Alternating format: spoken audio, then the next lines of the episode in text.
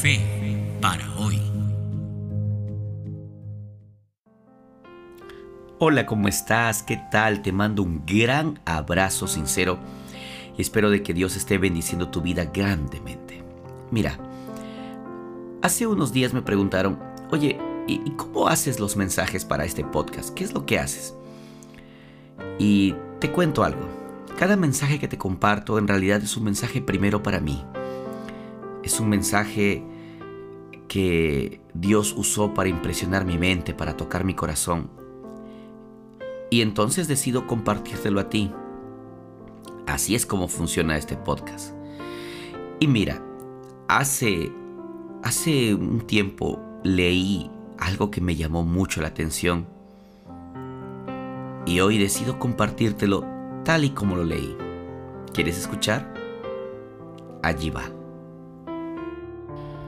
En los momentos que sobrevienen a todos, cuando el corazón es débil y la tentación abruma, cuando los obstáculos parecen invencibles, las metas de la vida imposibles de lograr y sus hermosas promesas como manzanas, ¿dónde se pueden encontrar entonces un valor y una firmeza como los que ofrece la lección que Dios nos ha invitado a aprender de las estrellas que siguen su curso invariable? Isaías en los capítulos 40, 26 al 29 y el capítulo 41, versículo 10, dicen, Levantad en alto vuestros ojos y mirad quién creó estas cosas. Él saca y cuenta su ejército. A todas llama por sus nombres, ninguna faltará.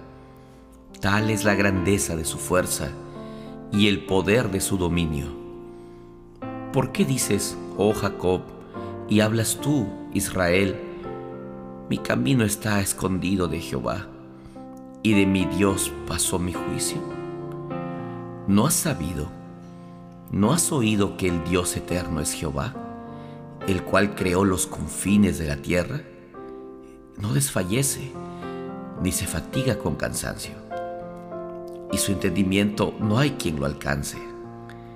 Él da esfuerzo al cansado y multiplica las fuerzas al que no tiene ningunas.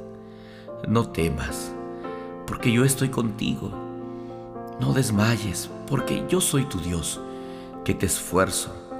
Siempre te ayudaré, siempre te sustentaré con la diestra de mi justicia. Porque yo Jehová soy tu Dios, quien te sostiene de tu mano derecha y te dice, no temas, yo te ayudo. La palmera, herida por el sol ardiente y las tormentas de arena, se yergue verde, florecida y llena de fruto en medio del desierto. Manantiales vivos alimentan sus raíces. Su corona de verdor se divisa a la distancia en medio de la llanura calcinada y desolada.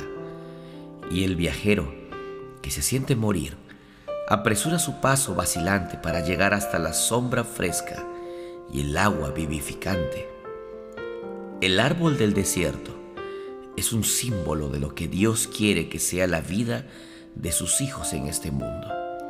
Tienen que guiar a las almas cansadas al agua viva, llenas de inquietud y a punto de perecer en el desierto del pecado. Tienen que dirigir la atención de sus semejantes a aquel de quien parte la invitación, si alguno tiene sed, venga a mí y beba. Se considera que el río ancho y profundo, que ofrece una vía de comunicación para el tráfico de las naciones y sus viajeros, es un beneficio para todo el mundo. Pero, ¿qué diremos de los arroyuelos que contribuyen a formar esa noble corriente fluvial. Si no fuera por ellos, el río desaparecería. De ellos depende su misma existencia. También se honra a los hombres que dirigen una gran obra, como si ellos solos son los responsables del éxito de esta. Pero este éxito requirió la fiel cooperación de un sinnúmero de obreros más humildes, ignorados por el mundo. Las tareas no elogiadas y los trabajos no reconocidos constituyen la suerte de la mayor parte de los trabajadores del mundo. Esta situación llena de descontento a muchos. Les parece que están desperdiciando la vida. Pero el arroyuelo que corre silencioso por el bosquecillo y la pradera y lleva salud, fertilidad y belleza es tan útil en su lugar como el ancho río. Al contribuir a la vida del río, ayuda a lograr lo que él solo nunca hubiera podido realizar. Muchos necesitan esta lección. Se idolatra demasiado el talento y se codicia excesivamente la posición. Muchas personas no quieren hacer nada a menos que se los considere jefes.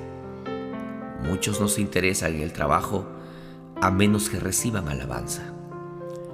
Necesitamos aprender a ser fieles para usar hasta lo sumo las facultades y oportunidades que tenemos y a contentarnos con la suerte que el cielo nos asigna. La educación, página 104. Este fue un mensaje para mí y si sirvió para mí, también va a ser útil para ti. ¿Qué te parece? Así funciona. Y mira, si fue útil para ti, va a ser útil para alguien más.